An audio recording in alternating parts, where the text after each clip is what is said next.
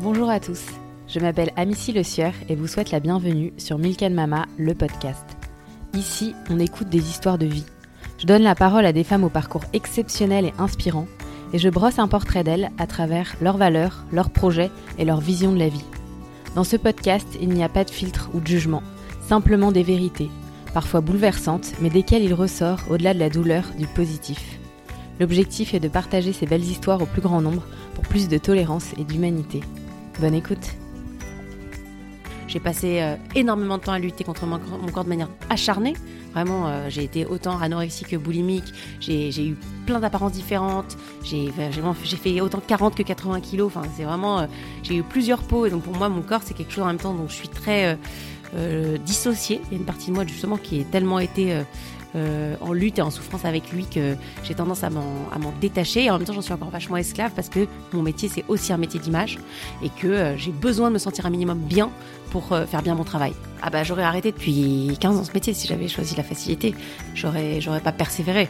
Un métier qui n'est que validation, qui n'est que attente, qui n'est que être dans le regard de l'autre, être dans le désir de l'autre. Pourquoi t'as choisi ça alors que c'est clairement ce qui te fait le plus peur? Je pense que plein de gens auraient envie de me dire mais pourquoi t'as choisi ce métier en fait?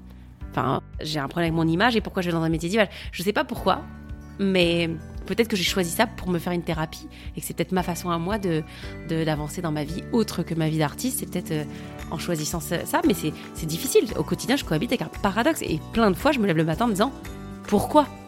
Comédienne, auteure, compositeur, chanteuse, humoriste, Joséphine a baigné dans un univers artistique toute son enfance. Dans cet épisode, elle nous parle de la complexité du métier d'acteur, du rapport à l'image, si présent dans les métiers de représentation, de l'importance de réussir à s'accepter tel que l'on est pour être enfin en paix. On parle des ravages des régimes alimentaires, du rapport au corps, parfois plus lié aux projections des autres sur nous qu'aux nôtres. On parle des idées reçues sur les comédiens, de ce que l'on montre sur les réseaux sociaux versus la réalité. Joséphine nous parle de notoriété, du fait d'être reconnue pour son talent artistique, du sentiment de légitimité et du syndrome de l'imposteur. On redécouvre des vérités, mais surtout on est touché ou bousculé à un moment ou un autre, car Joséphine est vraie, spontanée, naturelle, drôle et surtout terriblement attachante. Bref, cet épisode est vrai, fort et brillant. Merci Joséphine pour cette interview sans filtre qui nous fait réfléchir sur de nombreux aspects de nos personnalités. Je me tais et vous laisse découvrir ma conversation avec Joséphine. Bonjour Joséphine, Bonjour. merci beaucoup d'avoir accepté mon invitation. Est-ce que tu peux te présenter, nous dire euh, qui tu es et d'où tu viens? Alors, euh, d'où d'où je viens, bah, c'est pas compliqué. Je viens de Paris. Enfin, je suis née à Neuilly, mais j'ai grandi à Paris et j'ai toujours habité Paris. Donc, euh, moi, je suis vraiment 100% parisienne, euh, à la limite du cliché. Même si maintenant j'habite à Saint-Mandé, ce qui est techniquement pas Paris. Donc, euh, est-ce que je m'éloigne pas un petit peu de, de cette image-là? Mais bon, je suis tellement tout le temps dans Paris. Et alors, qui je suis? Je suis comédienne et je suis également euh, auteur-compositeur de, de chansons et chanteuse. Et je fais aussi de l'humour, je suis aussi humoriste et euh, j'écris aussi des scénarios. Je suis aussi scénariste, enfin auteur plus précisément que scénariste. parce que Pour moi, scénariste c'est quelque chose de beaucoup plus technique. J'ai pas fait d'école de scénario, mais je suis plutôt auteur puisque j'écris autant des chroniques que des spectacles, que euh, euh, des maintenant des scripts de, de, de court et de long format. Euh, voilà à peu près ce que je ce que je fais euh, dans ma vie quotidienne. T'as fait quoi comme parcours? Alors j'ai fait une école de théâtre en tant que pour la pour la comédie et tout ce qui est la partie musicale et chant et écriture, c'est de je suis autodidacte autant en écriture qu'en composition, qu'en appre- qu'en apprentissage de, de musique et de chant. Mais mon papa est musicien, donc je pense que ça a forcément infusé quelque part. Mais du coup, j'ai pas euh, forcément de j'ai pas de parcours académique ni conservatoire ni. euh, ni- Mais t'as pris des cours enfant? Non, j'ai fait du piano pendant moins d'un an quand j'avais 6-7 ans, ça m'a ça m'a saoulé. Comme je pense 99% des enfants Ouais. euh, dès que ça commence avec les gammes, le solfège, tout le monde est là. Euh, non, en fait, je veux, Ouais. je veux juste apprendre à jouer euh, euh, les chansons que j'aime bien. Et comme euh, j'ai- j'aimais vraiment pas plus apprendre, j'ai arrêté le piano et j'ai repris, j'ai appris la guitare toute seule à 19 ans. Ah oui, c'est dingue. Ouais. Donc ça veut dire qu'il n'y a pas besoin de pousser nos, nos enfants euh, dans la musique. Même si je re- non, parce qu'en fait, je, je reviens quand même sur ça. Je pense que j'aurais aimé que mon père euh, m'oblige à continuer. D'accord. Ouais, parce que même si c'était vraiment très désagréable sur le moment et que je préférais jouer au Barbie, euh, je pense que j'aurais adoré avoir un super niveau de, de piano aujourd'hui s'il m'avait entre guillemets poussé Poussé. aux fesses. Ouais. C'est intéressant. On est nombreux à t'avoir découvert dans ton rôle d'Émilie dans la série que j'ai adorée, Plan Cœur sur Netflix. Oui. Est-ce que tu peux nous parler du coup du succès de cette série? Alors moi, je suis pas la mieux placée pour en parler. Je pense que c'est les gens entre eux qui sont les mieux placés parce que nous, on est finalement aussi spectateurs. Parce que le succès, on l'a vécu euh, bah, tout comme les spectateurs. J'arrive pas forcément à expliquer euh, le succès moi-même, même aujourd'hui quand je vois toujours l'étendue que ça a et l'impact sur les gens. Parce que maintenant, ça fait plus de deux ans que la dernière saison est sortie et les gens m'en parlent encore comme si euh, ça continuait de, sortir. Enfin, c'est quand même très présent dans le dans les dans l'affect des gens. Et je pense en fait de manière, le premier réflexe que j'ai, c'est je me suis dit, je pense que les gens sont tombés amoureux de la bande de potes. Je pense que c'est le pouvoir de la bande qui a, qui a marqué les, les, gens. Cette histoire d'amitié et cette histoire humaine. Et je pense que quelque part, c'était une forme un peu 2.0 euh, de l'époque des, des Hélène et les garçons, finalement. Ah, écrit, euh, j'espère, mieux et avec plus de, de fond. Mais finalement, c'est ça. C'est que nous, ce qu'on aimait dans les sitcoms de l'époque, de AB Productions, c'était cette bande de potes qui allait à la cafette, qui traînait ensemble. Et on s'attachait, on avait envie de faire partie de cette bande. Et tous les gens qui ont adoré Planqueur, c'est finalement ce qu'ils disent. C'est on a trop envie d'être potes avec vous, on, a, on s'est reconnu dans votre bande, on avait l'impression, ça me faisait penser à ma bande de potes. En fait, c'est ce côté miroir, je pense, sur la bande de potes qui a été très marquant et très réussi dans cette série. Donc je, pense que j'explique le succès sur cet aspect-là. Voilà. Et puis on sent aussi que, que c'était assez sincère parce qu'on est devenus très amis dans la vie. Alors ça c'était un hasard, ça aurait pu euh, en termes de casting très mal se passer aussi et on aurait fait notre travail de comédien, c'est-à-dire de faire croire qu'on était très amis. Mm. J'espère qu'on aurait très bien réussi. je sais qu'il y a quelque chose qui nous a dépassé et qui a, qui a touché le public aussi différemment parce qu'on était vraiment devenus amis et je pense que les gens ils ont apprécié cette sincérité. Complètement, complètement. Et la modernité de la série aussi, d'être complètement dans le coup par rapport euh, aux, applis de rencontres, à plein de, plein de trucs. C'est pas forcément le cas de, toutes les séries. Ouais, c'est vrai que, que là, ça, ça, ça, tient vraiment aux créateurs de la série, euh, autant à Noémie Saglio qu'à Julien Tesser qui ont écrit la majorité de la, de la série. C'est des gens qui, voilà, qui sont toujours très, très justement eux-mêmes modernes dans la, dans, au contact. Euh, voilà, c'est aussi leur vraie vie. D'ailleurs, le personnage, mon personnage, le personnage d'Émilie, c'est un peu un alter ego de la, de la scénariste-réalisatrice Noémie Saglio, qui a vécu exactement la même, euh, le même parcours de vie que mon personnage. Et elle écrivait d'une saison à l'autre ce qui lui arrivait à elle dans la vie. C'est-à-dire que quand j'ai commencé à tourner, euh, j'étais enceinte dans la saison 1, et elle-même était enceinte pendant qu'elle tournait. D'accord. Donc déjà, ça a été déjà une forme de, de, parallèle. Ensuite, dans la saison 2, euh, je suis maman d'un petit garçon qui est son vrai petit garçon. D'accord. voilà. Donc il y a une sorte de, de, de, de, rebond comme ça, ou de saison en saison. Après la saison 3, je suis dans une maison de campagne, euh, on a déménagé. C'est sa maison à elle. On a vraiment déménagé à la campagne. En fait, elle a un peu plaqué des éléments de sa vie, et je pense que, euh, que c'est ça qui a rendu aussi le personnage très très sincère et très crédible, parce que c'était c'est vrai. Euh, c'était un vrai personnage. Ah bah oui, pour le coup, c'était quasi pas biographique, mais il y avait beaucoup de, de similarités avec sa vie. C'est drôle. Et, euh, et, toi, tu avais des similarités avec, son avec ce personnage? Oui, parce que déjà, dans, mes traits de caractère, je, suis assez proche du personnage d'Emily. Et je pense aussi que c'est ce qui a fait que j'ai réussi le casting. Quand j'ai vu les scènes euh, euh, d'essai, je me suis dit, c'était flippant. J'étais là, bah, c'est moi en fait. pas, pas, tout, pas tout, parce qu'elle est beaucoup plus protocolaire. je suis moins dans le, dans le, jugement, à donner des conseils à mes amis en disant tu dois faire ça, parce que le personnage est un peu comme ça, un peu directif, un peu autoritaire. Je ne suis pas du tout en amitié. Mais tout le côté un peu très speed, très avec à lancer, à avoir beaucoup de réparties, à être toujours un, peu, euh, un peu comme ça dans, dans l'urgence, c'est très très moi. Et d'ailleurs, dans ma scène d'essai, une des scènes d'essai que j'avais, c'était la scène où, dans la saison 1 où on, prend le Uber et où on l'attend et où le mec euh, galère. Et moi, c'était à cette époque-là, en tout cas, c'était mon quotidien de voir le mec. Mais pourquoi il fait le tour et tout Et donc, du coup, je me souviens très bien que j'étais là, mais on dirait un film sur ma vie, quoi. Donc, ça avait certainement dû être un, un coup de pouce à la fin pour que j'ai le rôle. je sais pas. Tu arrives, toi, à t'identifier dans des séries ou dans des films que tu vois aujourd'hui? Bah justement, c'est plus je m'identifie plus aux, tu vois, les, deux comédiennes et auteurs-réalisateurs que je t'ai cités, Michaela Coel dans Destroy You ou Phoebe Waller-Bridge dans Fleabag. Oui, je m'identifie à elle. Je m'identifie à elle parce que c'est des personnes et des, des, je pense comme Lena Dunham aussi, voilà, que je peux m'identifier. C'est des gens qui ont décidé de montrer et d'exposer aussi leur névrose et aussi leur, leur, leur côté, euh, justement, leur faille. Et c'est là où moi je me reconnais. C'est dans ces parties-là.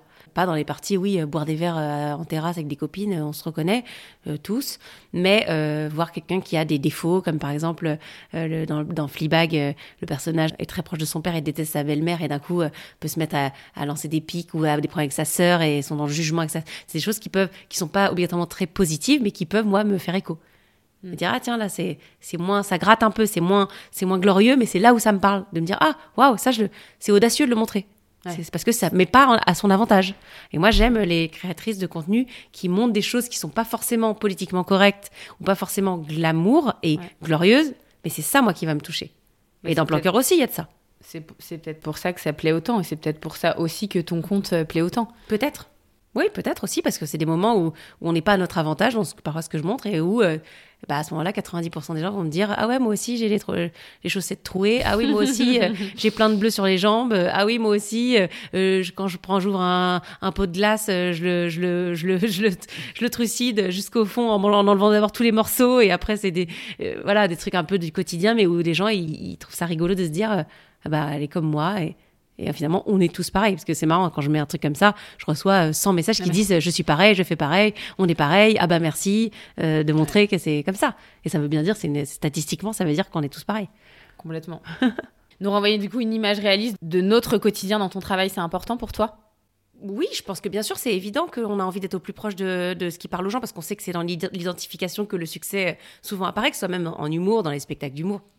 C'est pour ça que le stand-up marche très bien, c'est parce qu'on adore se retrouver. Moi-même, en tant que spectatrice, j'adore quand, quelqu'un raconte un truc que moi j'ai vécu euh, ou qui me parle hyper. Euh, donc j'essaye moi-même de garder exactement cet aspect-là pour. Euh, ça m'intéresse pas de créer forcément du fantasme. D'ailleurs, on me le dit souvent, je suis pas forcément une comédienne mystérieuse. Je, décide de, de, me montrer, de me dévoiler avec un, un angle qui est volontairement, j'ai envie de dire plutôt dans la, dans la proximité que dans, la, que dans le fantasme que peuvent inspirer certaines comédiennes et, qui le, et, on en a besoin. Et on en a besoin aussi, c'est très bien. Moi aussi, j'aime bien euh, suivre des comédiennes qui, qui sont, où on a l'impression qu'elles vivent pas dans le même monde que nous. Mais c'est aussi très, très chouette. Ça, ça entretient euh, un peu l'image de, aussi d'épinal de la comédienne, comme euh, dans les années 60 ou je ne sais pas. Aujourd'hui, maintenant, avec l'accès aux réseaux sociaux, avec nos vraies vies, on met à disposition nos vraies vies. Donc pour moi, j'ai plus envie, j'ai pas envie d'avoir à cultiver une image un peu glacée, un peu fausse alors que dans le fond, je suis comme n'importe quelle personne qui me suit euh, ou qui me regarde.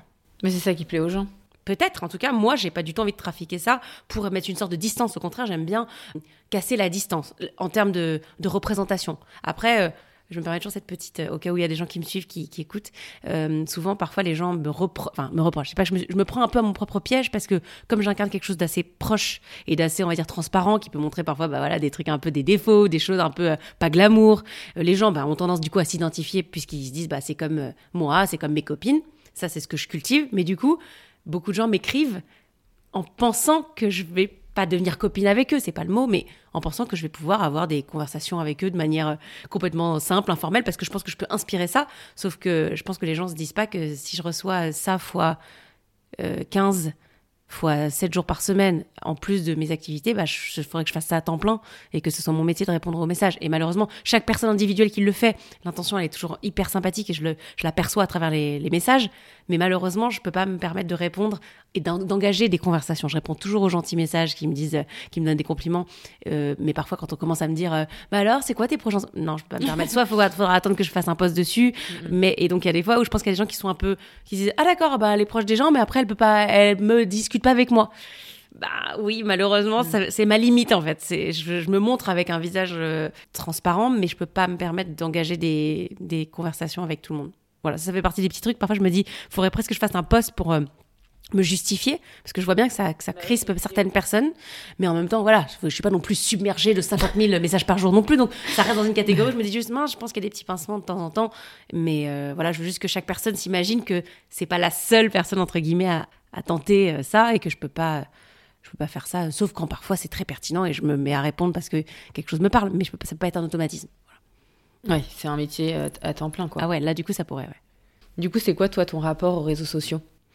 C'est très ambivalent parce que déjà mon, rapport au réseau social il a énormément changé depuis la sortie de Planqueur parce que je suis passée de 2000 à 20 000 euh, abonnés en 24 heures, enfin un peu de choses près. Donc ça déjà ça, change beaucoup de choses. Quand on a 2000 abonnés dont 90% je pense que je les connaissais dans la vraie vie, euh, que du jour au lendemain on a 20 000 personnes qui t'ont vu dans une série et qui quelque part bah, deviennent un public en fait, deviennent une audience. Alors on a beau se dire je prends à la légère ou je m'en fiche, euh, je m'en fichais la veille, le lendemain je me suis sentie un peu investie d'une forme de responsabilité de me dire bah ils sont venus à moi, je leur dois quelque chose.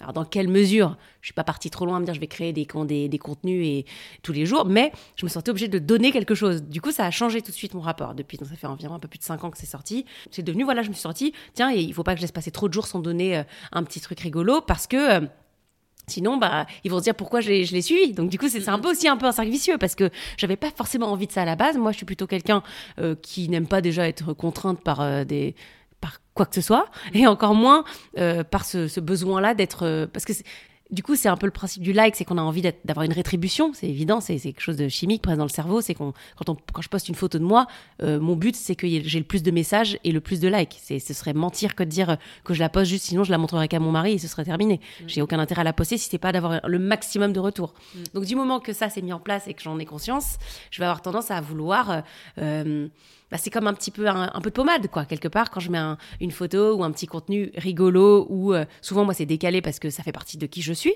C'est pas parce que je veux. Euh, là, pour le coup, c'est pas trafiqué, c'est 100% sincère. Moi, je passe ma vie à, dire des conneries, à être dans l'autodérision.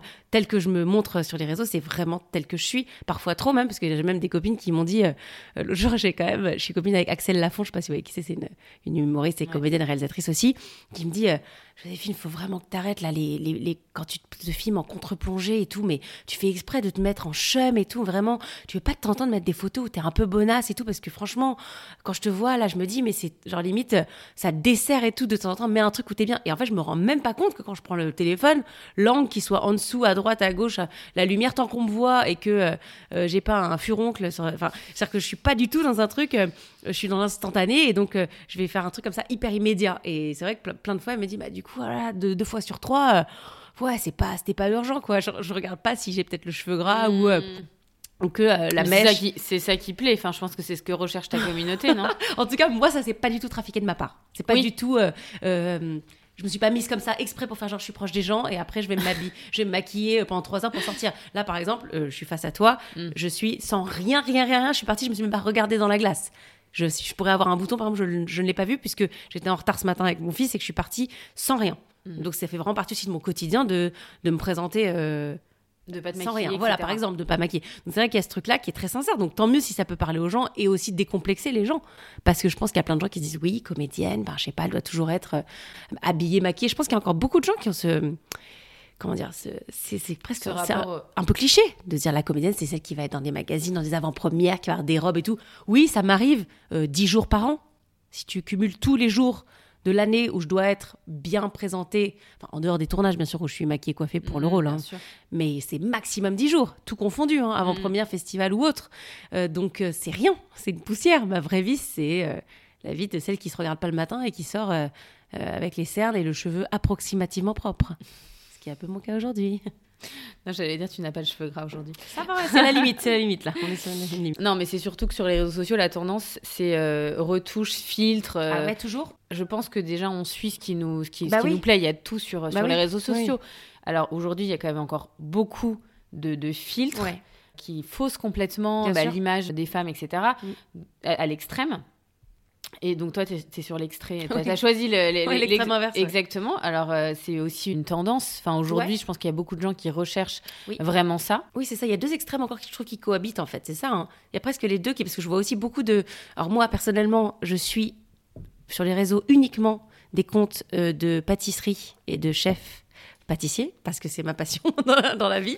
Et c'est vraiment pas une blague si tu là si tu prends mon, Instagram tu vas rigoler parce qu'il n'y a que des photos de gâteaux et de et de restaurants. Je ne suis absolument pas des comptes d'influenceurs mais c'est vraiment pas une blague. Moi je savais même pas qui était Lena Situation euh, avant il y a un an maximum alors que ça faisait déjà 5 ans qu'elle avait des millions d'abonnés, je suis vraiment pas dans ce réseau. Mm. Parce que c'est pas ce que je vais chercher. Mm, mm, je vais chercher des bonnes adresses, euh, des gâteaux, des bavés devant des trucs en me disant je veux aller tester euh, ce truc. D'ailleurs, j'ai vu qu'à côté de chez toi, il y a une adresse que je veux tester depuis quelques semaines. C'est Holy Cookie. Je vais y aller, je pense, juste après.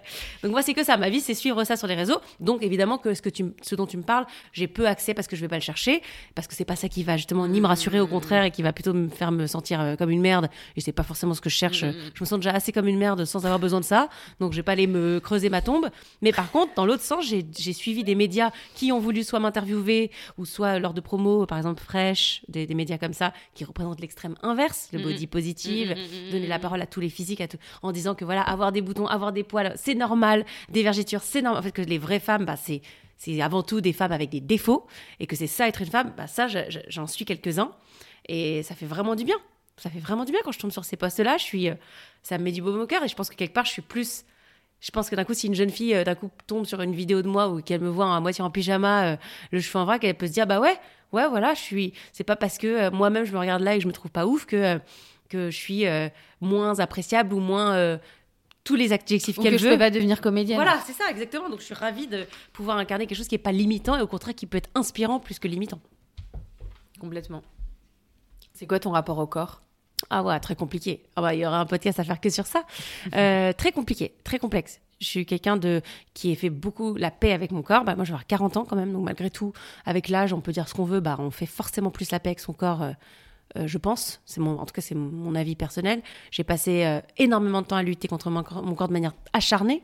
Vraiment, j'ai été autant anorexique que boulimique. J'ai eu plein d'apparences différentes. J'ai fait autant 40 que 80 kilos. Enfin, c'est vraiment, euh, j'ai eu plusieurs peaux. Donc pour moi, mon corps, c'est quelque chose en même temps dont je suis très euh, euh, dissociée. Il y a une partie de moi justement qui est tellement été euh, en lutte et en souffrance avec lui que j'ai tendance à m'en détacher. Et en même temps, j'en suis encore vachement esclave parce que mon métier, c'est aussi un métier d'image et que j'ai besoin de me sentir un minimum bien pour faire bien mon travail. Voilà. Donc parfois, ben, je me retrouve encore dans des schémas de de, de subir en fait parce que je n'accepte toujours pas vraiment mon corps. Euh, Il y a des choses que j'aime chez, moi, mais j'aime pas la moitié de, de ce que je suis et donc c'est compliqué au quotidien et même dans mon métier de de, de faire la paix et de- d'en être vraiment fier parce qu'en plus ce qu'on sait ou qu'on sait pas mais je, je le dis pour ceux qui le savent pas c'est que l'objectif de la caméra fait prendre 5 kilos c'est carrément euh, scientifique hein. Ah bon? Ah oui. Donc c'est-à-dire que si un jour vous voyez quelqu'un de maigre à, à l'écran dans un film, c'est qu'il est rachitique dans la vie. Vraiment. C'est c'est faudrait faire le test, c'est rigolo hein, c'est-à-dire qu'un jour Ah bah tu, oui, c'est tu vachement regardes dans ta glace, tu te trouves bien, Ouais. tu vas sur un plateau, tu, tu, tu filmes une séquence, on te montre à la caméra, bah t'as 5 kilos de plus. Ah, c'est comme ça, c'est comme une- un peu un truc fisheye. Et tous les comédiens le savent, hein, les comédiens le savent. Donc moi, format, euh, euh, je sais pas d'où ça vient. C'est quelque chose, je pense, de scientifique lié à C'est la, un à truc la- euh, cinéma-télé, parce que ça se fait pas ça sur euh, les réseaux sociaux aussi. Non, voilà, par exemple, la caméra de mon iPhone ne me fait pas prendre. euh, Ouais, Non, c'est quelque chose qui est lié, franchement, je pense, à l'objectif cinéma. ok. Enfin, cinéma, télé, oui. Et donc, par exemple, ça, moi, je l'ai intégré. Je sais que si je veux euh, apparaître normal, au minimum juste normal à l'écran, bah, euh, je vais avant un tournage euh, faire gaffe, en fait, forcément, parce que j'ai pas envie d'apparaître plus grosse que ce que je ne le suis en vrai. Par exemple. Donc c'est vrai que ça fait toujours partie des, des choses. J'ai un problème avec ça. Encore quand je vois des photos de moi ou quand on demande de valider des photos de moi euh, par rapport à une promo, un événement, si sur la photo je fais trop joufflu, bah, je vais pas valider la photo. J'ai toujours besoin bah, d'avoir un visage assez, un peu émacié. euh, Ça va plus me plaire. Voilà. C'est des choses, en fait, c'est des, des réflexes que, que j'ai toujours, qui sont, je pense, un peu, euh, un peu gravés en moi et je vais pas avoir tendance à accepter parfois que oui, bah, dans cet axe-là, bah, je suis plus ronde ou, euh, ou selon la pré- voilà le l'angle c'est encore quelque chose de très compliqué pour moi. Je suis quand même très complexée euh, de mes fesses euh, parfois de plein, de plein de choses en fait dans ma dans, dans mon corps. Et c'est pas facile mais c'est un travail de chaque jour. Et j'espère que dans dix ans si je reprends un micro pour en parler je serai encore moins complexée. C'est un truc de l'enfance? Ouais, bien sûr, c'est quelque chose. J'ai commencé moi très jeune à être, à être pas forcément très bien, enfin début d'adolescence, vers ouais 12-13 ans, à vouloir faire les premiers régimes de l'époque. C'était la soupe aux choux et des trucs comme ça, des trucs À des- 12 ans Ouais, ouais, 12-13 ans, je me souviens, c'était l'époque, il y avait encore le téléachat. Moi, j'avais acheté euh, la poudre de la soupe aux choux sur le téléachat. Je suis sûre qu'il y a d'autres gens qui l'ont fait, qui écoutent. C'est sûr. Et, euh, et on le faisait avec une copine et c'était dégueulasse en plus, c'était horrible.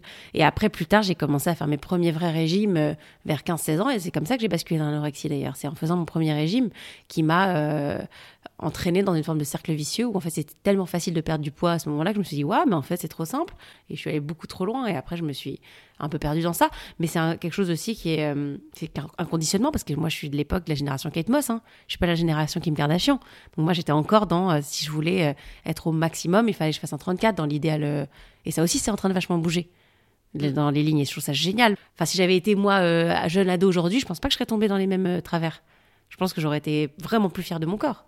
Hmm. Je Bon, pense. Après, il y a toujours des modèles. euh, quand tu regardes les magazines féminins, etc., je trouve que ça bouge pas beaucoup. Ah ouais Mais, euh, Tu trouves qu'au final c'est encore c'est mieux que rien, mais Bah, quand tu regardes euh, les magazines, j'en ai un sous les yeux, je trouve Ouais, que les femmes, ouais. elles sont encore, quand tu regardes les pubs Céline ou euh, oui c'est ça, c'est la haute euh, la, la mode ouais. de, de la mode. bah parce oui, mais que- c'est quand même ce qu'on voit dans tous les magazines ou même à la télévision, dans les publicités et sur. Instagram aussi. On Il y a des même- quotas maintenant dans les défilés. Je vois qu'il y a des, des mannequins plus size de plus en Ouais, plus. mais du coup, tu vas avoir euh, deux. Ouais, il y en a deux sur dix, bien deux sûr. très rondes Oui, voilà. et, euh, et 15 maigrissimes. Oui, voilà, c'est ça. Il n'y a pas vraiment de. Il n'y a pas de juste milieu. ouais. Non, ça c'est sûr que c'est vrai qu'en général, c'est c'est soit très ronde et juste pour dire quelque part, euh, il y a Ouais. peut-être un peu de démago même là-dedans.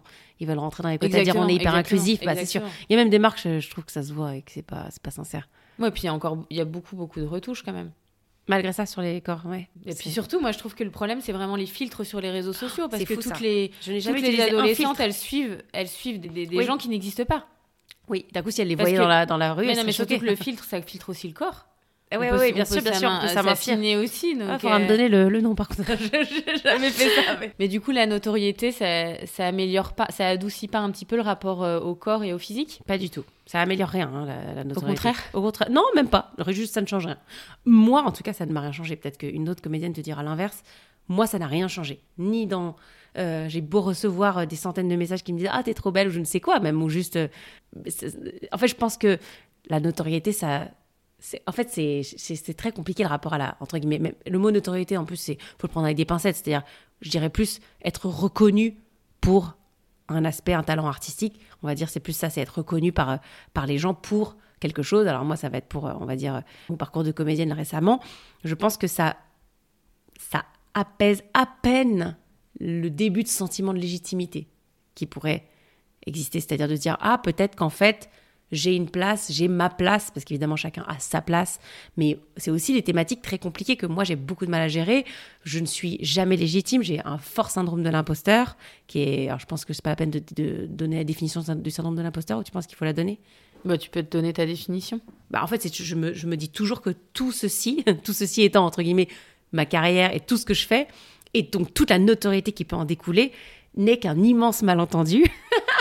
c'est pas une blague, hein, c'est drôle à dire parce qu'il y a des gens vraiment qui, qui, qui, quand ils m'écoutent, ils disent bah non, c'est impossible qu'elle puisse penser ça, vu que factuellement, c'est pas le cas. Et en fait, c'est ça la, la, la gravité du, du syndrome, syndrome. c'est que malgré toutes les preuves de, comme tu dis, est-ce que la notoriété apaise, malgré tous les retours positifs, euh, ce que ça peut m'apporter ensuite, ce que ça peut découler de positif pour moi dans mon travail et dans mon avancement, ça ne change pas le fait que je me dis, un jour, ils vont se rendre compte qu'en fait, j'étais nulle et ils vont me dire, waouh, waouh, waouh, waouh, waouh, waouh, attends, attends, attends, stop. Et en fait, tout va s'arrêter et même juste chaque fois que je fais quelque chose de plus dans mon parcours, je me dis, c'est une erreur, c'est ils se sont trompés. Jusqu'à un moment où ils vont me demander de faire ça, et là ils vont voir que ça je sais pas le faire, et donc ils vont se dire ah d'accord, tu sais pas faire ça. Alors en fait, je ne fais que vivre finalement dans la l'anxiété et la peur que je sois un, un peu démasquée de mes euh, de ce que j'estime en fait ne pas être assez suffisant comme euh, comme euh, capacité, comme talent, comme compétence, etc. Et c'est vraiment quelque chose qui est au cœur de mon de ma façon d'aborder les choses. Donc je ne peux jamais vraiment être satisfaite d'une quelconque notoriété parce que pour moi c'est jamais en paix en fait. C'est jamais en paix. C'est toujours un sursis. Je me dis, ah, c'est passé pour cette fois. Ok. Bizarre. Ok, c'est sorti. Ok, ils ont pas vu. Ok, il y a même des gens qui ont aimé. Très bien, ça me rachète un peu de sursis jusqu'à la prochaine fois. Et en fait, je me dis toujours qu'à la fin de chaque projet, ça va s'arrêter. C'est un peu comme euh, aussi la métaphore du rocher de Sisyphe où j'ai toujours l'impression que je pousse un gros rocher qui est euh, mon parcours, mes projets, mes envies et que à chaque fois j'en coche un, je fais tomber le rocher en haut du- de la falaise et après je, je redescends et je suis revenue à zéro comme si rien n'avait existé et je repars sur la montée comme si je l'avais jamais montée. Ah, enfin on va partir sur une montée et on remonte, j'arrive en haut, je fais tomber mon rocher et je repars. Et en fait c'est vraiment ce truc un peu, euh, c'est pas schizo mais un petit peu un côté, euh, moi mon, parfois mon mec il, il essaie de me faire des schémas, de me dire Joséphine tu vois bien que là où tu es, factuellement tu es monté, de- tu as monté des marches donc tu vois bien que tu n'es pas au même point. Et je dis oui, j'ai- c'est vrai. Donc, tu sais, c'est vraiment un truc, j'ai l'impression qu'il parle à un enfant de, de 6 ans. Je dis oui, c'est vrai, j'ai fait plus de projets qu'il y a 5 ans, mais ça ne veut rien dire, ça ne garantit rien parce que notre métier est tout sauf mathématique et tout sauf scientifique. Et clairement même, ça ferait rendre fou, je pense, des, des- des scientifiques tellement c'est pas fiable, tellement des choses de dernière minute font que ça déjoue tous les pronostics. Et c'est tout le temps le cas que moi, je peux pas lui dire. Je, je dis oui, c'est le cas, mais à l'instant T où je te parle, qu'est-ce qui me garantit que je vais continuer de travailler? Qu'est-ce qui fait que demain, je suis sûre que quelqu'un va m'appeler? Il me dit, mais parce que ça fait 5 ans que c'est le cas. Et même plus, même, ça fait. Parce qu'avant de faire Planqueur, je travaillais déjà bien. Et pour moi, ce n'est pas suffisant pour me rassurer, pour m'apaiser, pour me faire euh, kiffer. Donc, c'est toujours euh, beaucoup de souffrance finalement. Je sais que ça, c'est pas forcément ce que je dégage justement, ça pour le coup, euh, sur les réseaux, parce que j'en parle pas et je m'étends pas forcément dessus. Non, pas du tout. Ouais, mais c'est vraiment quelque chose qui est au cœur de. Alors, on- évidemment, les réseaux, là où on va dire que je peux biaiser les choses, c'est que je, je poste des choses bah, quand je tourne, quand je travaille, quand je suis dans l'activité. Oui, parce que ça montre euh, le côté aussi que les gens ont envie de voir, euh, les, les, les activités, les tournages, les gens avec qui je travaille, ce qui est sympathique. Mais bah, je vous montre pas quand je suis euh, dans mon lit en train de chialer parce que euh, j'ai, j'ai, on était plus que deux et que c'est pas moi qui ai eu le casting. Voilà, bon bah ça je le montre pas. Bah aussi parce que c'est pas, j'ai pas envie de me. Il y a des gens qui le font, hein, qui se filment en train de chialer. euh, mais c'est parce que moi, là, pour le coup, c'est quelque chose sur lequel j'ai pas envie de m'étendre et c'est c'est pas quelque chose que j'ai envie de mettre en avant dans ma dans ma transparence en tout cas. Là, je t'en parle à toi et parce que c'est un moment de voilà euh, d'intimité et une sphère dédiée. Mais dans mon quotidien, c'est pas du tout quelque chose auquel j'aurais envie de donner euh, accès. C'est quelque chose qui, qui reste même à mon même à mon mari, je ne lui en fais pas forcément part. Donc euh, c'est pas sur les réseaux que je vais le faire. Mais c'est vrai que c'est étonnant parce que justement sur les réseaux, tu parais quelqu'un de justement hyper assumé, Ouais. hyper bien dans, dans ses ponts, qui, a- qui, a- qui assume son corps. Enfin, je vais pas dire euh, la nana qui se kiffe trop, etc. Mais en tout cas, une personne qui s'assume et qui est bien, plutôt bien dans ses pompes. Je pense que c'est aussi une façon de conjurer, le- pas de conjurer le sort, mais de faire ça. C'est, j'ai toujours fait ça. J'ai fait un, un premier spectacle d'humour il y a, il y a 13 ans où j'étais euh, plus ronde que maintenant. Donc, euh, si, vous suivez, j'ai eu plusieurs euh, apparences. Donc, je devais quand même avoir euh, 5-6 kilos de plus. Et j'étais en tutu extrêmement moulant, décolleté, court. Enfin, on pouvait pas faire plus, j'ai envie de dire, une tenue euh, exhibante que la mienne. Et pour autant, à cette époque, je, je- me sentais très mal dans ma peau. Et les gens déjà me disaient, c'est génial de voir une fille sur scène s'assumer autant, euh, assumer son corps, assumer euh, ses défauts. Je parlais même de ça sur scène. C'est aussi un, fil rouge dans mes spectacles. Et je parle pas mal du rapport justement au corps, à la nourriture, etc. Et, et je répondais toujours, bah, ça fait partie de mon rapport aussi à l'autodérision. Et c'est pour ça que moi, quand je me filme le cheveu gras, euh, peut-être le double menton parce que j'ai pris la caméra par en dessous, et ben c'est aussi une façon pour moi de, bah, comme toute autodérision, c'est une protection. C'est aussi une forme de c'est moi qui ai fait la vanne, c'est pas vous qui me la ferez. C'est pas vous qui me blesserez à, à me dire euh, t'es grosse ou quoi que ce soit, parce que moi, j'ai déjà tellement montré quelque chose qui était pas forcément euh, valorisant que tu pourras pas me dire euh, que je, je pourrais toujours te répondre bah oui c'est moi qui l'ai fait donc euh, me dis pas Mm. que je suis pas valorisée c'est moi qui me suis pas valorisée donc en fait c'est aussi une forme de protection d'une éventuelle euh, attaque commentaire négatif etc puisque j'estime que en projetant cette partie là de moi surassumée mon corps mes défauts éventuels et ben ça va me protéger finalement d'une critique. Et c'est la vérité d'ailleurs parce qu'en général je reçois pas de critiques. Mais t'en as reçu quand t'étais petite? Des critiques directes euh, Non, pas forcément. J'ai pas. Je viens d'un foyer quand même où ma maman travaillait dans la mode et donc elle était elle-même euh, quelqu'un plutôt très mince et qui avait un idéal de, de féminité plutôt lié à la minceur et, et je pense qu'elle-même elle aurait peut-être préféré que je sois plus mince, mais elle me le faisait pas forcément directement euh, ressentir. Mais je pense que j'ai aussi hérité du fait que j'étais pas forcément en adéquation avec euh, le modèle de beauté euh, dans lequel j'ai grandi. Ça, c'est sûr que c'est un, un truc qui a dû jouer euh, dans, ma, dans mon développement. Mais euh, j'ai pas été, par exemple, euh, euh, harcelée. euh. Et puis d'abord, j'étais même pas, j'étais pas grosse, donc j'ai pas pu être. euh, euh, on m'appelait pas bouboule ou quoi que ce soit parce que j'ai pas, j'étais pas dans cette catégorie. Mais c'est plus quelque chose de plus pernicieux dans, tu vois, dans ma psychologie, dans mon dans ma construction mentale, de me dire, ah, je pense que ma mère, elle trouverait ça plus joli que je sois pas comme ça. Or, je suis comme ça. C'est peut-être pour ça qu'ensuite j'ai voulu faire des régimes, peut-être pour aussi correspondre. Oui, et plus à ce Claire à ta maman Finalement à ma mère, oui, parce que personne d'autre euh, ne me l'exigeait euh, à cette époque-là. Après, c'est aussi une, une période où j'ai commencé à faire euh, un peu de mannequinat quand j'avais 15-16 ans et que on m'avait dit ah si tu veux rentrer dans une agence pour plus travailler, c'est bien si tu perds quelques kilos, mais vraiment genre on me disait quoi 4-5 kilos max. Et puis j'en ai perdu euh, 30. Parce qu'en fait, 30 j'ai- kilos Non, moins, parce que je, je fais, là, je te, je te fais dans l'autre sens. J'ai dû en perdre à l'époque une quinzaine alors que j'en avais même pas 3-4 à perdre. Et du coup, ça a fait que je suis allée dans l'extrême inverse, où j'étais carrément trop maigre, même pour être dans une agence, qu'on me disait, non, mais c'est cadavérique, quoi. C'était, c'était pas... Mais c'est parti de cette, envie de faire des photos de mannequin, d'avoir du travail en tant que mannequin. C'était déjà conditionné par, par quelque chose qui était en rapport avec le métier de ma mère, qui était d'être dans la mode. Et, euh, donc, finalement, je tendais vers ça, hein, je pense, à cette époque-là. Et ça, bon, ça fait bien longtemps que j'ai fait... euh, le deuil de, de, de cet idéal-là. C'est pour ça que quand, quand on me voit sur les réseaux, je, je m'assume quand même. Quand je dis j'ai fait, j'ai fait quand même la paix avec ça, même si j'ai encore plein de complexes et que je me sens pas forcément très bien, la majorité du temps, je suis pas en souffrance non plus quotidienne avec ça. Mais euh, de temps en temps, c'est quand même une pensée euh, quotidienne. Voilà, c'est pas quelque chose qui fait pas partie de ma vie, c'est quelque chose qui fait partie de ma vie. Malgré, mais c'est pour ça que je fais beaucoup de sport, que ça me permet de pouvoir être gourmande. En fait, c'est une question d'équilibre. J'ai mon équilibre, chacun a le sien. En tout cas, moi, je propose le mien. Je montre bien aux gens que je suis gourmande.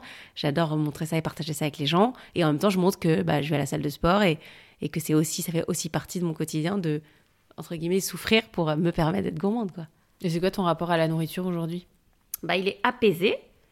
Je fais plus, je suis plus euh, boulimique, je fais plus de crise de boulimie comme j'en faisais il y, a, il y a 15 ans.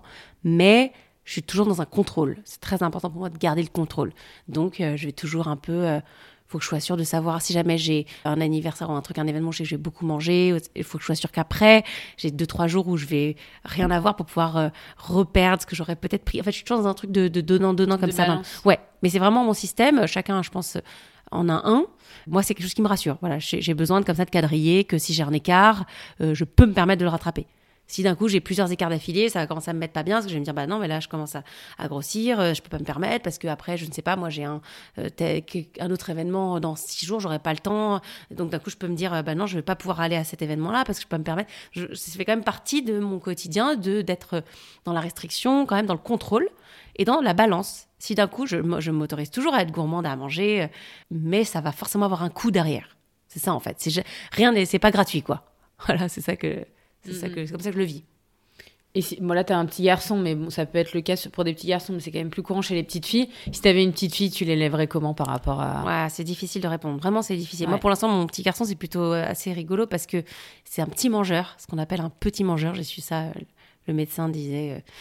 Sans que naturellement. Son, je sais pas, c'est la peut-être la, la, taille de son estomac, mais avec très peu de quantité, il est euh, rempli. Et moi, ça me panique en fait. J'ai un truc avec ça où je, peut-être c'est un réflexe plus de maman du genre il va pas assez bien grandir. C'est pas sur le côté, euh, mais au lieu de me dire ah bah très bien, au moins il sera jamais gros, je vais pouvoir pas, il aura pas de problème de poids. Non, j'ai plutôt tendance à vouloir le, surnourrir, à vouloir euh, lui faire manger plus, à vouloir et, et, en fait je sais que c'est pas bien non plus dans ce sens-là. Peut-être parce que c'est un garçon, je sais pas. Mais en tout cas, je pense que si j'avais une fille je serais beaucoup plus dans, le, dans la vigilance. Justement, je serais peut-être ravie que ce soit une petite mangeuse. Mm. Ce serait honnête, je pense, de, répondre à, ça comme ça, parce que je préférais me dire, ah ben voilà, au moins, hein, j'aurais pas le problème que qu'elle soit bouboule et qu'après, euh, euh, on la traite de ça ou de ça, ou, et qu'elle se, et qu'elle se fasse emmerder plus tard, et qu'elle est pas... Euh, parce que je, je voudrais pas créer chez elle, un, si elle est naturellement petite mangeuse, bien sûr, hein, pas parce que je suis dans une restriction. Hein.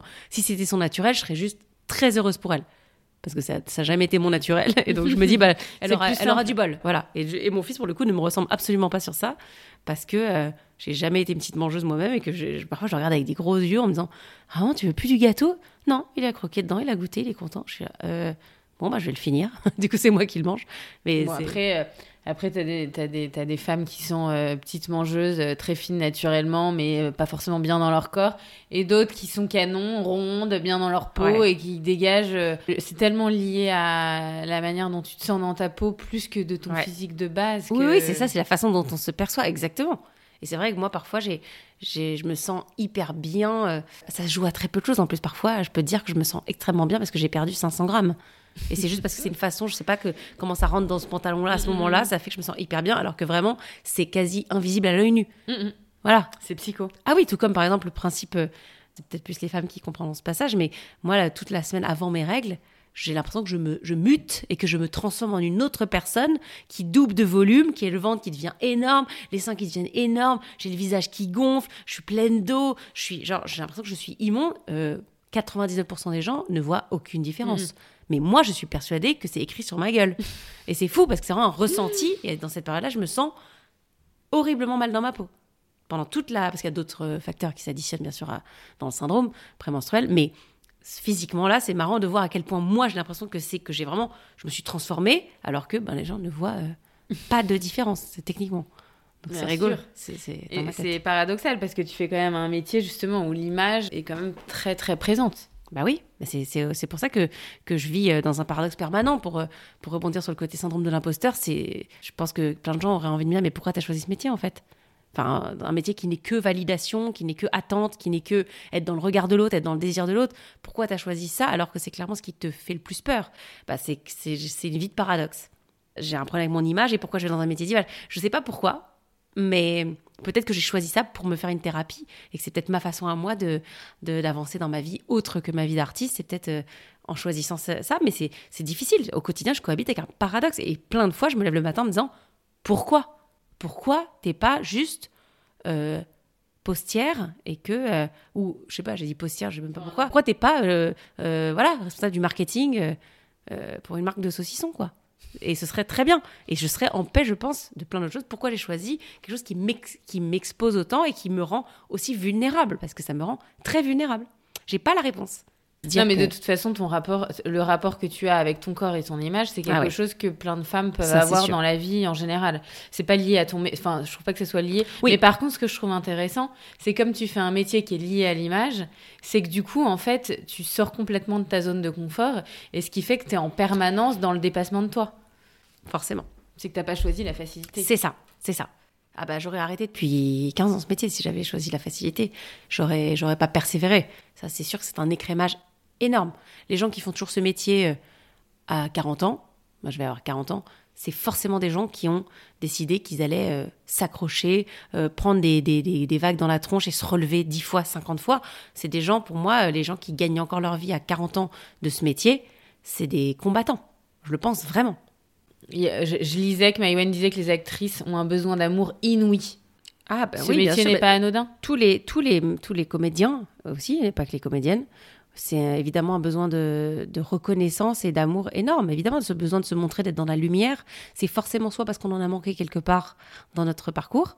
Vouloir être dans la lumière, c'est forcément qu'on l'a pas été euh, assez avant. Je pense que c'est c'est peut-être ça qui, pour moi, est le nœud. euh. Donc oui, c'est forcément pour combler un besoin d'attention qu'on n'a peut-être pas reçu à un endroit de notre vie qui a été cristallisé. Donc oui, ça répond à un besoin d'amour. Et, et ce qui est terrible, c'est que ce besoin d'amour est tout le temps remis en question par la fonda- le, fondamental même de notre métier, qui est, dans le- qui est d'être dans le regard de l'autre et dans le désir de l'autre. Et donc on ne peut pas le contrôler. Et ça, c'est terrible, parce que dans l'amour, on a envie d'être rassuré, cajolé, entouré. Et nous, ce métier ne fait que constamment nous reconfronter au fait qu'on peut nous désaimer, on peut moins nous aimer, on peut penser qu'on nous aime, qu'on nous aime pendant un moment, puis nous retirer l'amour. Et ça, c'est aussi en fait quelque chose pareil d'un peu euh, paradoxal parce que ça répond quand on est, quand on reçoit l'amour, c'est gigantesque, c'est énorme, ça déborde. Et quand on le reçoit plus, c'est extrêmement violent aussi. Donc euh, c'est des choses à deux, c'est toujours à deux, c'est ambivalent, je trouve. De toute façon ce métier est très ambivalent. C'est vachement intéressant. Justement, ça m'intéressait de parler justement du métier d'acteur parce que ça en fait rêver beaucoup, Oui. mais très peu arrivent à en vivre. Ah oui. Est-ce que le développement justement des nouvelles plateformes et des réseaux sociaux, ça redistribue un petit peu les cartes et ça ouvre le champ des possibles? Ah bah oui, puisqu'on voit bien les exemples. Aujourd'hui, euh, regarde une fille comme Inès Reg. Elle a fait une vidéo euh, Les paillettes dans ta vie. euh, tu mets des Ah paillettes, Kevin. Ah bah. Euh, voilà.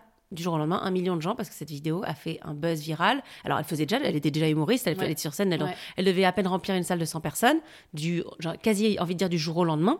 Grâce à ce contenu, elle est devenue une star des réseaux sociaux et donc, hop, un film sur Amazon, euh, des Bercy, et, et hop, et voilà. Et alors que elle a été découverte grâce à cette vidéo. Donc oui, évidemment, c'est sûr que ça ouvre. elle, en fait. Elle Bah, s'est- bien sûr, C'est ça, mais ça a été son, son tremplin. Donc oui, les réseaux sociaux sont aujourd'hui un exemple incroyable de possibilités. Tout le monde peut prendre sa petite, euh, son petit iPhone et, et donner euh, et avoir un contenu qui va buzzer, qui va faire.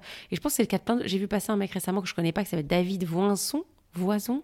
Je, je crois. Pareil, qui a aussi une série, je crois, sur Amazon. Bah lui, je crois aussi, c'est pareil, ça a commencé à faire des petites vidéos sur son téléphone, quoi. Et c'est fascinant de voir que c'est concret. C'est Mm. concret. Mm. C'est tu fais une vidéo sur ton téléphone dans, dans ta chambre et tu peux d'un coup faire un film, deux films, une carrière incroyable, te faire connaître comme ça. Euh, c'est pas ça- c'est pas mon parcours en tout cas. C'est pas du tout. euh, c'est pas quelque chose que que j'ai fait et que je ferai. Mais je vois bien autour de moi que ça marche pour des gens et je trouve ça génial. Et pareil pour les plateformes aussi, les Netflix, etc. Bah, ça, c'est- versus le cinéma. Bah ça c'est différent, c'est plus que ça donne plus de travail parce que qui dit plus de plateformes dit plus de contenu, plus de Mm. contenu, plus de casting, plus de casting, plus de rôles, donc plus de travail. Mais ça change juste la, le nombre d'opportunités. Oui, ça a augmenté le nombre d'opportunités.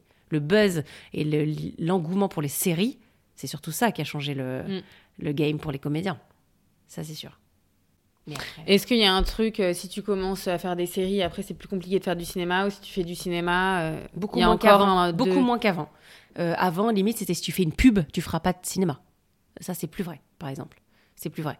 Tu feras pas de cinéma ou tu feras pas juste des projets de qualité. On disait, voilà, si tu fais une pub, euh, après tu vas être blacklisté, on t'appellera pub. C'est faux. Je peux citer 10 comédiens ou comédiennes qui sont des amis, qui ont tourné dans des pubs, et pas toujours des pubs glorieuses, hein, qui font des trucs de ouf au cinéma, à la télé, au théâtre, des projets qualité avec des gens euh, de très pointus. Ça n'a plus de lien. Ça, pour le coup, déjà, c'est un truc qui a changé euh, par rapport aux années 90 ou 2000.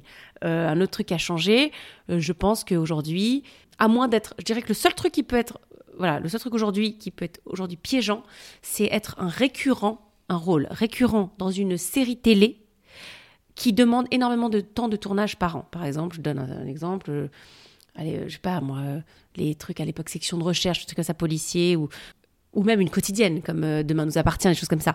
Ils tournent énormément. Donc là, c'est pas que ça va le blacklister parce qu'on va dire ah c'est nul une quotidienne, tu vas pas faire de cinéma. C'est que les gens dans le métier vont savoir qu'il est pas dispo de l'année. En fait, le mec est dispo un mois par an. Et ça, c'est la bête noire. Ouais, et puis il y a aussi, moi je vois en tant que spectatrice, quelqu'un que j'ai tellement vu dans un rôle va être moins Voilà, crédible aussi, dans un rôle qui n'a Quand tu es rien à voir. devenue Julie Lescaut, la flic, nanana, Voilà. oui, d'un coup, c'est ça, ça, ça peut Ça entacher. Voilà, exactement, c'est ça. Le- la série de longue durée avec un rôle récurrent peut être aujourd'hui le seul point noir à vouloir ensuite faire plein de rôles dans d'autres euh, sphères. Ça va enlever un petit peu l'imagination des personnes à, à nous voir dans d'autres rôles. Voilà, c'est le seul truc que je dirais qui peut être pénalisant. Je pense qu'il n'y a plus de problème de j'ai fait une série bof, euh, je pourrais plus faire un truc de qualité. Ça, c'est plus vrai. Aujourd'hui, quand on est comédien, on gagne mieux sa vie au cinéma ou sur les, sur les séries? Ça n'a pas de règle. Ça peut autant être euh, l'un que l'autre. Il y a autant des séries télé qui se font sur, la- par exemple, la chaîne OCS. C'est des gens qui rémunèrent euh, le tarif syndical, il faut le savoir. Ah bon? Ouais. Tu es payé euh, 300 euros par jour. C'est le minimum syndical en, euh, pour les comédiens en France. Alors que c'est une série télé. Mm. Et euh, tu pourras, euh, par exemple, euh, sur un film de cinéma qui peut être prestigieux, avec peut-être même un, nom d'un grand réalisateur, on pourrait te proposer 1000 euros par jour. Alors que c'est mille fois plus prestigieux que une série un peu de seconde zone sur TF1 où on pourra te proposer 2000 euros, le double. Alors que l'image qui est associée, elle est pas du tout. Il n'y a plus vraiment de règles. C'est au projet, c'est au budget. En fait, c'est aussi ça se joue au budget du projet. Si, si on a tant de budget pour faire le film ou la série, on peut pas, on doit plafonner les salaires. Ou peut-être que d'un coup, il y a un seul salaire qui va être par exemple la star sur laquelle le projet se monte, qui va avoir un, un salaire euh, faramineux, et tous les autres comédiens seront bloqués à un tarif euh, beaucoup, beaucoup, beaucoup plus faible pour que ça rentre dans l'enveloppe. En fait, c'est juste un truc de budget, euh, tout simple. Réussir en tant qu'acteur, c'est être au bon endroit au bon moment? Ah, il y a forcément de ça. Mais c'est pas que ça. C'est un, un ingrédient dans le, dans le gâteau. C'est forcément être là, là au bon endroit au bon moment parce que j'ai plein d'exemples déjà, moi, me concernant. Mais parfois, c'est des choses un peu presque, il faut croire aussi au- à l'alignement euh, des planètes. Parfois, je me dis, c'est rigolo que, je sais pas pourquoi, j'ai croisé un tel qui était chef opérateur, dont le frère était réalisateur. Ils étaient venus me voir jouer il y a dix ans, les deux, en spectacle. Je croise donc le, le chef-op sur un court-métrage, un tournage de court-métrage. Je lui dis, comment va ton frère? Il dit, bah, tu sais quoi, il tourne son premier film là, waouh, génial. Du coup, je me, permets de lui envoyer une petite pensée. J'ai pas parlé depuis 10 ans au mec. Je lui dis, ah bravo, j'ai vu que tu tournais enfin ton film et tout, super, ça me fait trop plaisir. Bisous, à bientôt. Bah, la semaine d'après, il me dit, Joséphine, j'ai quelqu'un qui, qui a, qui a un problème de date dans mon film. Euh, il peut plus faire le rôle. J'aimerais bien que tu. Bah, évidemment que je pense que si j'avais pas envoyé ce message, il aurait tout à fait décemment pas pensé à moi. Et il, il m'a proposé le rôle parce que je lui avais envoyé le message et que ça lui a fait repenser à moi à ce moment-là. Mais si j'avais pas rencontré son frère sur un tournage de court métrage la semaine d'avant, j'aurais pas. Mm. Voilà, donc c'est que ça en fait. hein. C'est beaucoup, beaucoup ça. Mais ça, ça vaut pour plein d'autres choses dans la vie. hein. Pour une rencontre sentimentale, Bien pour. euh, Bien sûr, oui, mais le, le métier d'acteur c'est- a quand même la particularité que par rapport à d'autres secteurs où finalement le talent et le travail peuvent payer, où c'est un métier où parfois le talent et le travail Ne payent pas. Exa- ou bah, voilà. En tout cas, c'est pas fiable. C'est ça, c'est comme je disais, c'est quand je disais que c'est tout sauf scientifique. Il il n'y a pas de logique dans ce métier. Vraiment, c'est terrible dans un sens comme dans l'autre. hein. C'est-à-dire que vraiment, euh, on peut pas expliquer quoi. C'est, il y a, trop d'inconnus. Et du coup, euh, c'est pas rassurant évidemment pour les comédiens. Euh, c'est ce qui rend la chose aussi magique. C'est ce qui fait qu'on peut être en galère pendant des années. Et on en a plein des histoires comme ça. Et d'un coup, un rôle, un truc, une fait que ça repart de plus belle comme mille fois plus auparavant, avant notre période de galère. Et, et ça nous sort d'un coup, alors que je sais pas, il y a même des gens qui ont repris des, des boulots de vendeurs ou je ne sais quoi, ou de serveurs parce qu'ils n'arrivaient plus à gagner leur vie. D'un coup, il y a quelqu'un qui les rappelle, un réalisateur, dix ans après, qui les rappelle et ça repart. Et, et d'un coup, ils sont, pas, ils, ont, ils sont nominés euh, au César et puis je sais pas pourquoi. Voilà. Et il y a des, plein de parcours comme ça. Donc c'est cette magie-là qui est inexplicable. Et puis, tu as aussi dans l'autre sens euh, le fait qu'on peut t'appeler, t'appeler, t'appeler, t'appeler, travailler, travailler, travailler pendant 10 ans de manière régulière. Et puis, du jour au lendemain, on ne sait pas pourquoi, on t'appelle plus. Quelqu'un d'autre euh, qui pouvait un peu te ressembler et, plus de mode, il prend tous les rôles qu'on pouvait te donner jusqu'à la veille au soir. Et c'est comme ça. Et c'est inexplicable aussi. Et on a très bien gagné sa vie. Et du jour au lendemain, bah, plus personne nous appelle. Mais ça veut pas dire qu'on est moins bon, ça veut pas dire qu'on est moins beau, ça veut rien dire en fait. Et c'est horrible parce que c'est aussi une vérité. Et du coup, moi, je l'apporte tellement fort en moi que c'est quelque chose qui, ne, qui me pousse à être en permanence en vigilance et à être forcément en permanence en- sur, la, sur, le, sur le qui-vive, finalement. Voilà. Donc jamais vraiment forcément kiffer. euh. Moi, je kiffe a posteriori. Je kiffe après. Mm. Voilà. Je kiffe quand c'est trop tard, en fait. Quand c'est, plus le moment de kiffer. C'est triste, hein, mais je, je travaille dessus, mais c'est difficile. Et qu'est-ce que tu dirais à tes enfants quand, si, si justement, qu'est-ce que tu conseillerais ou même à- aux gens qui nous écoutent, qui ont des enfants qui ont envie de se lancer dans ces métiers-là? C'est horrible. hein. Moi, moi je, je rêve, j'arrête pas de le dire à mon mari, que mon fils ne veuille pas faire ce métier. C'est horrible. Je, je, serais très, très, très, très malheureuse qu'il veuille être comédien. Parce que c'est trop dur. Bien sûr. Je ferai tout ce que je Et c'est hyper. Pareil, encore une fois, c'est très, très de mauvaise foi ce que je dis. J'ai envie de dire, je ferai tout ce que je peux pour qu'il ait pas envie de l'être. Et en même temps, le naturel, mon, moi, mon mari est réalisateur et auteur. À la maison, on ne fait que lui donner envie d'être comédien. On fait que lui faire des conneries, des blagues, des mises en scène, des danses, des chorés. On se déguise, on truc, il vient me voir sur les. Enfin, je, je me rends compte que en lui, en l'élevant avec qui je suis en tant qu'artiste et mon mari également, on lui donne envie d'être artiste. Je le sais. Mm. Et en même temps, si je peux lui répéter dès qu'il pourra un peu plus comprendre, tu sais, c'est difficile. Ah, je te garantis que c'est pas vraiment. euh, et pour que ça le dégoûte, je le ferai. ah, vraiment. Vraiment. Moi, je voudrais qu'il soit chirurgien. Je lui ferai réécouter ce podcast euh, avant de dormir tous les soirs, comme ça pour faire un message subliminal. Je veux que tu deviennes chirurgien ou tout autre euh, métier médical pour pouvoir, nous, pour pouvoir nous soigner, nous, quand on sera un peu plus vieux. Non, parce que je suis hypochondriaque aussi, donc il faudrait que ce serait bien qu'il se mette sur la branche médicale. C'est vraiment mon rêve. Voilà. C'est qui tes... c'est vrai en plus, c'est vraiment vrai quoi. ouais, c'est un beau métier. Oh. C'est aussi une... Une vocation. Exactement, Bien c'est une sûr. vocation. C'est pour ça que je sais pas comment faire pour qu'il lui donne la. J'ai le, petit kit médecin, je lui ai acheté le petit kit avec le, stéthoscope et tout. Mais euh, à côté de ça, il a aussi euh, tous les déguisements et le truc de musique. Il a tous les instruments de musique. Il adore. Il, est passionné de musique. Donc pour le coup, je me dis que ça, ça vient euh, aussi de mon père, qui donc son grand-père, qui est musicien et qui lui a beaucoup, beaucoup, beaucoup appris la musique depuis tout petit. Et je pense que cette fibre-là, pour le coup, pourrait résonner chez lui. Plus, plus tard, après on sait très bien que c'est trop petit pour se projeter, mais en tout cas c'est quelque chose qui est très important dans sa vie, la musique. En tout cas, tu vas le pousser. Dans la musique, en tout cas, j'aimerais beaucoup le- ouais, lui donner la discipline de, de cours de musique, ça c'est sûr. Mm. Euh, Jusqu'où, je sais pas, mais en tout cas, j'aimerais vraiment bien qu'il développe cette partie-là. Mais ça lui servira toujours dans sa vie, quoi qu'il en soit. Complètement. Euh, c'est qui tes modèles dans le métier? J'ai tendance à m'inspirer et être, être admiratif des femmes qui font ce qu'on appelle des projets 360. Par exemple, Phoebe Waller-Bridge qui a fait euh, la série Fleabag, qui est aussi une grande scénariste euh, et comédienne. Bah voilà, j'apprécie le fait qu'elle soit capable de sortir de terre euh, un projet, bah, par exemple comme la série Fleabag que j'ai adoré, qu'elle a écrit, incarné et, pouvoir porter à bout de bras un projet qu'on maîtrise de A à Z.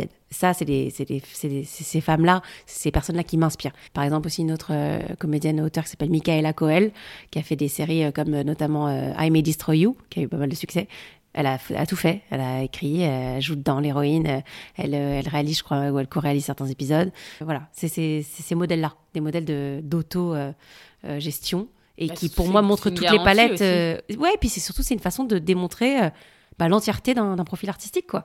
Toutes les facettes d'un artiste. Et je pense que s'il y en a une, de- là j'en ai cité deux, mais je suis sûre qu'il y en a euh, qui en plus elles font la musique parce qu'il se trouve qu'elles font aussi de la musique et qu'elles font, elles signent la BO de leur, euh, de leur projet. Moi, c'est vraiment dans l'idéal, euh, à terme, j'aimerais pouvoir faire ça. C'est quoi tes projets? Bah, j'en ai plusieurs, notamment voilà que j'écris et que, que je mets en Mm. place, euh, qui sont en cours d'écriture, donc qui sont pas encore euh, greenlightés par un diffuseur. Enfin, il y en a un où c'est en cours, mais tu vois, pareil, dans ces projets, c'est horrible parce que je, je peux pas te le garantir à 100% que ça va être greenlighté jusqu'au bout parce que c'est Mm. en deux étapes et je suis en train de compléter la première étape du projet. C'est long. Et je saurai, si tu veux, fin janvier, si la deuxième partie est validée et que dans ce cas-là, ce sera un go, ce qu'on appelle un go production et que dans ce cas-là, oui, là, euh, ça aura lieu. Mais il faudra que je te fasse un update. C'est une fille, un film, une C'est une fiction, ouais, une fiction courte. Ça, ce serait le prochain projet dans le calendrier qui pourrait euh, être fait. Et sinon, j'écris aussi un film qui est pour l'instant en cours d'écriture. hein. Il est vraiment euh, même pas à la moitié du processus euh, d'écriture. Et une fois qu'il sera complété, j'espère pouvoir jouer dedans, bien sûr, et le faire. participer à la réalisation et puis qu'il soit diffusé mais pour ça j'en suis pas encore là vu que j'ai pas encore fait lire à des gens qui pourraient le diffuser et j'ai aussi un projet de spectacle que je suis en train de terminer d'écrire donc j'espère aussi la scène pouvoir m'y remettre en fin d'année prochaine Un one-man show? Ouais ce sera mon troisième spectacle j'aimerais bien Bah bravo. Beaucoup de projets. Ouais, des projets, mais de longue haleine. C'est des projets de, de fond, ce que j'appelle des projets de fond. Alors qu'un un tournage de film, c'est un projet récréatif, instantané, sans pression, sans responsabilité, parce que tu te mets au service de quelqu'un d'autre. Et ça, c'est hyper euh, reposant. Mm. Donc, au milieu de mes projets, j'ai des tournages qui font que ça me fait des bulles de- d'air, quoi. Et comme ça, ça fait que ça équilibre, ça donne aussi un équilibre. Et ça a changé quoi dans ton métier, le fait d'être maman? Euh, pas forcément grand chose. Pour l'instant, là, ça fait mon fils va avoir trois ans. Euh, ça n'a pas changé grand chose dans ma façon d'aborder le métier euh, ou euh, dans ma façon de jouer mes rôles, parce que j'ai joué des rôles de maman avant d'être maman et j'ai pas forcément l'impression de les avoir moins bien abordés que euh, depuis. Après, là, je viens de terminer donc un film dans lequel je joue une maman de trois enfants, dont des jumeaux. D'ailleurs, c'est rigolo, Mm. comme toi. Une maman débordée euh, qui, euh, euh, donc c'est, je me suis plutôt, voilà, on va dire ça, ça m'aide peut-être plus facilement à accéder selon les rôles à des états que j'ai vraiment traversés, euh, d'épuisement, de, de, voilà, ça, ça- je pense que ça, ça doit m'aider forcément sur des sur des axes euh, si je joue des mamans pour être plus proche de la véracité même si je pense que je pourrais très bien faire un état d'épuisement euh, sans avoir été maman. Mais, mais voilà moi ça m'aide à puiser dans mon imagination euh, dans ce que je crée pour jouer. Et après en tant que femme ça m'a changé plein de trucs d'être maman, ça m'a changé euh, mon rapport à la disponibilité, à la liberté, à l'improvisation. Je suis quelqu'un qui adore improviser, qui adore, euh, qui suis très spontanée. Moi, on peut m'appeler euh, à 23h si je suis en pyjama, je peux me rhabiller pour te rejoindre en boîte de nuit, quoi. Je suis ce genre de personne. La Je- bonne copine. Je suis vraiment, voilà, je suis quelqu'un qui, qui adore, euh, ne, voilà, ne, prendre au pied levé une invitation. Bah, bien, tu veux venir ce- euh, ça aujourd'hui, voilà, c'est sorti de ma vie, clairement, on va pas se, se mentir. Ça n'arrive euh, peut-être une fois sur 100 euh, que je puisse, euh, bah, soit euh, 90% du temps, si on me dit, euh, viens, rejoins-moi, que je suis en pyjama, je vais me dire, ah bah non, parce que demain matin, c'est moi qui me lève et le petit il va se lever assis. Donc, je vais avoir que 5 heures de, voilà, déjà, c'est fini, ça s'arrête là. Le fait de devoir penser comme ça, ça m'a déjà enlevé l'envie d'y aller. Donc, ça, c'est ça, ou bien le fait de dire, ouais, venez, on se fait un week-end. Oui, alors c'est possible. Maintenant, il faut qu'on sache exactement lequel, parce que est-ce que papy peut le prendre du vendredi? Mais alors, ça dépend, parce que le train, le temps que je le... Voilà, bon, c'est c'est que ça, en fait. C'est juste ma vie, maintenant, c'est que c'est ça, alors que c'était pas du tout ça avant. Donc, c'est ça que ça a changé, je dirais vraiment, le, le truc que ça a changé, euh, c'est ça. Et après, ce que ça a changé, évidemment, c'est un amour infini que je pensais même pas pouvoir euh, détenir. Donc ça, c'est sûr que c'est... Enfin, je savais que ça serait comme ça, forcément. Enfin, je savais même si c'est pas du tout un automatisme. On sait très bien que tu as peut-être reçu des, des, des, des, mamans dont c'était pas forcément le cas, d'avoir ce, ce, ce, ce contact immédiat euh, qui se déclenche. Moi, ça a été le cas. Mais voilà, cet amour qui dépasse tout, euh, tout entendement, euh, c'est sûr que c'est quelque chose qui change, parce que ça dépasse euh, l'amour euh, euh, de, de, de mon compagnon, ça dépasse l'amour de, mon, de ma famille, ça dépasse la- tout l'amour que je, je, je pouvais porter en moi avant, ça c'est sûr. Et c'est chouette. Merci beaucoup. Comme à la fin de chaque interview, dans mon podcast, je pose les mots de la fin. Ton Ah. petit déjeuner. Euh, non, c'est ca- vraiment café. Le- par contre, sans café, je peux même pas ouvrir l'œil, donc c'est café euh, noir, café sucrète, voilà. Et pas forcément de manger, ça dépend des, des jours. Mais il y a, sans café, il n'y a pas de, il y a pas de réveil. non, c'est vraiment ça. Ton parfum. Alors, c'est un parfum que j'ai acheté quand je tournais en Israël. J'ai tourné un film en Israël il y a, il y a, il y a 4 ans. Et j'ai senti ce parfum dans un bar sur une femme qui est rentrée. J'ai eu ce qu'on appelle un coup de foudre olfactif. Je me suis tournée, j'ai fait quelle est cette odeur? Il faut que je trouve cette odeur dans la seconde. Je suis j'ai retrouvé la fille. Je suis allée dire excuse-moi, c'est quoi ton parfum? Elle m'a donné le nom. Le lendemain matin, j'étais à la boutique et j'ai acheté. Et depuis, c'est mon c'est mon parfum. C'est une boutique qui, qui n'est donc euh, qu'en Israël. Je pense qu'ils ont des boutiques maintenant euh, en Russie, en Espagne, mais pas à Paris. Donc euh, Ça s'appelle comment? Le nom du parfumeur s'appelle Zielinski Rosen et le nom du parfum c'est le nom des ingrédients. C'est pas un nom de parfum. L'application dont tu ne pourrais pas te passer. Le GPS. Je suis une buse en orientation, mais c'est fou, c'est flippant. Enfin, c'est aussi très rigolo à regarder. Je suis comme une comme une vieille mamie de 80 ans avec mon téléphone, avec la flèche et le truc, et je suis comme ça et je tourne avec le téléphone et vraiment comme une folle. Je, et sans GPS, moi si un jour j'ai pas de batterie pour mon téléphone, je penserai à ça en premier, pas à appeler. C'est je comment je vais faire pour me déplacer. C'est fou.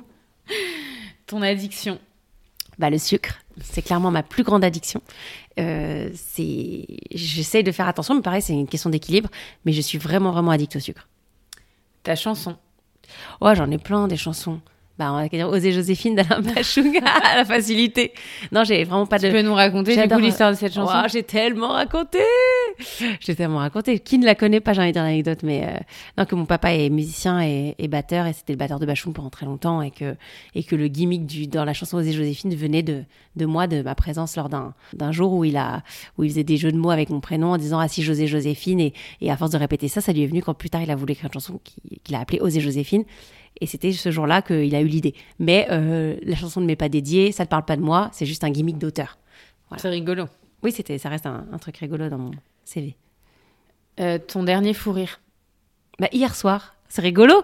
Hier soir, euh, j'ai eu un fou rire parce que je me suis euh, trahie auprès de mon mari. Ah oui, parce que c'est j'ai le principe de, je suis quelqu'un de très impulsif et donc euh, parfois quand ça touche par exemple à mon fils, en rapport avec l'école par exemple, je supporte pas. En fait, je ne suis pas une adulte. C'est-à-dire que si jamais quelqu'un, un enfant, fait quelque chose de désobligeant ou de pas cool envers mon fils, je vais me mettre à l'âge de l'enfant. Et donc, mais c'est horrible, c'est plus. Enfin, faudrait que je consulte. Hein. Mon mec m'a dit de consulter.